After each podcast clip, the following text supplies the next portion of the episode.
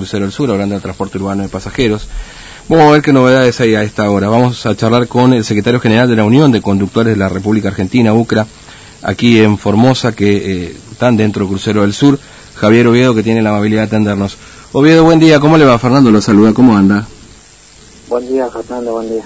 Bien, bien acá, en la lucha. Bueno, eh, bueno a ver, finalmente ayer eh, vencía el plazo de tiempo para que la empresa pague el sueldo a los a trabajadores de crucero, ¿no? Bueno, sí, efectivamente, ayer era, digamos, límite, como establece la ley de contrato de trabajo, eh, del pago de los salarios de los trabajadores de transporte, eh, pero ante la, digamos, la falta de acuerdo que hubo, eh, digamos, entre el gobierno nacional y las cámaras empresariales, eh, bueno, no se, no se hizo efectivo eh, el pago, mm. eh, pasando, digamos, dicha reunión entre el gobierno y las cámaras empresariales para el día de hoy a, la, a las 16 horas. Así que bueno, estamos supeditados a lo que pueda llegar a pasar en ese acuerdo, mm. eh, ya que esta crisis, eh, digamos, del COVID-19 eh, golpeó bastante fuerte no solamente al transporte, sino que a varios rubros, a la cual el gobierno nacional tendría que solventar parte del salario del trabajador. Claro. esto en, en, general, y en el caso de Crucero del Sur, ¿cómo viene la mano ahí?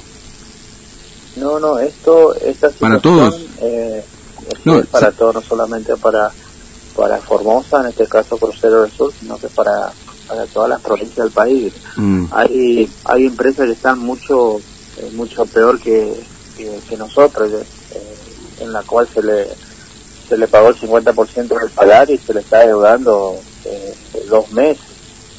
así que es una situación la verdad que preocupa y, mm. bastante para el sector del, del transporte. Bueno, nosotros estamos a la expectativa a ver qué es lo que pasa en el día de en el día de hoy y bueno de ahí analizaremos cuáles son los, los pasos a seguir porque la verdad que es el salario del trabajador y en cada trabajador hay una familia. Mm. Ahora, eh, en el caso de Crucero particularmente, ¿qué saben de lo que pasa con los subsidios nacionales? Porque bueno, y provinciales, porque hay un subsidio de 15 millones de pesos por mes, eh, y después están los subsidios de 7 millones aproximadamente que también lo reciben por cada mes, que era hasta abril en realidad, ¿no? ¿Qué, qué pasó con eso? Bueno, en realidad eh, Crucero del Sur venía percibiendo un subsidio de 15 millones de pesos eh, eh, que se había hecho cargo el gobierno provincial cuando el gobierno nacional saliente eh, había, había cortado ese subsidio para el transporte, en la cual la provincia se, hizo cargo del mismo, solventando con 15 millones de pesos el transporte para eh, el salario, parte del salario del trabajador y el funcionamiento de, del transporte público en Formosa. Eh, ayer justamente estuve, estuve averiguando cuáles son los ingresos de, de los subsidios y el promedio de corte de boleto de de, la empresa Crucero del Sur, más o menos para tener un panorama mm. y, saber eh, dónde dónde estamos parados, digamos, los, los trabajadores y esos subsidios eh, ya vencieron el mes pasado, o sea que eh, en este mes ya la empresa no, no, percibe el dicho subsidio, claro. que estamos prácticamente complicados. Es decir, la empresa se quedó sin subsidios, básicamente, de la provincia y de Nación.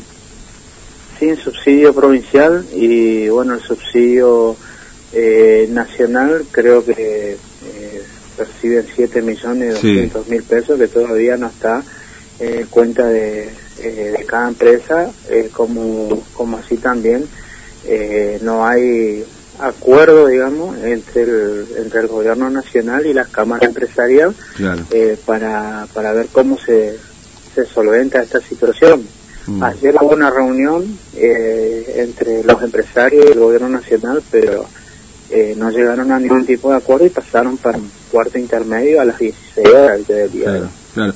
Sí, efectivamente, porque eh, obviamente con sin esos 15 millones de pesos, los 7 millones que nos llegan y una recaudación baja, la verdad que el panorama es muy complicado para que la plata aparezca, digamos, ¿no? Entiendo que igualmente la empresa es responsable del pago del salario de los trabajadores, digamos, ¿no? Pero haciendo un análisis del contexto, este, es, es una situación compleja para que finalmente el dinero aparezca de la nada, digamos, ¿no?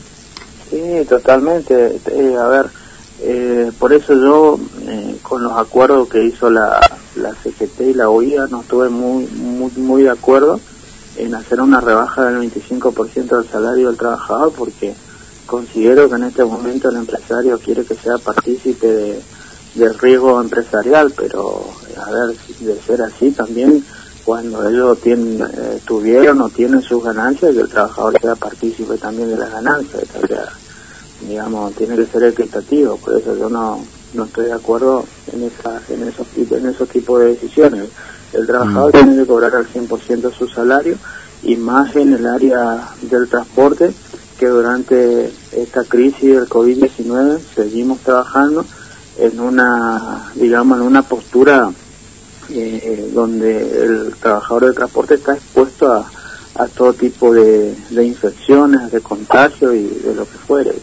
Así que, así que bueno, por ende, este rubro tendría que percibir al 100% su, su salario. Eh, hablar de un paro dependerá de esta reunión de hoy, digamos, ¿no? De alguna medida de fuerza, en todo caso, en Crucero del Sur. Y bueno, se estará, se estará analizando eh, qué medidas vamos a seguir, porque si nos ponemos a pensar, decimos, bueno, vamos a una medida de fuerza y capaz que en lugar de, de, lastimar a que, que esto se solucione, le vamos a estar haciendo un favor, porque hoy están, eh, digamos, gastando más en combustible que en recaudación con los 17 con las 17 unidades que están funcionando en, la calle. Así que es un tema muy muy alarmante, muy muy vidrioso eh, estamos ahí, ¿viste? A ver, vamos, seguramente que vamos, vamos a estar analizando con, con los compañeros, a ver qué decisión eh, tomamos y cómo llevamos adelante esta situación en caso de no concretarse. Eh, mm. A ver, soy optimista y creería que se tendría que, que, solucionar esto, pero de no haber una solución estaremos tomando la decisión con los compañeros. Claro. Bueno, eh, gracias, es muy amable, que tenga buen día. Bueno, le mando un abrazo. Un abrazo. Gracias, hasta luego. Bueno, ahí estábamos hablando entonces de lo que pasa con el transporte urbano de pasajeros.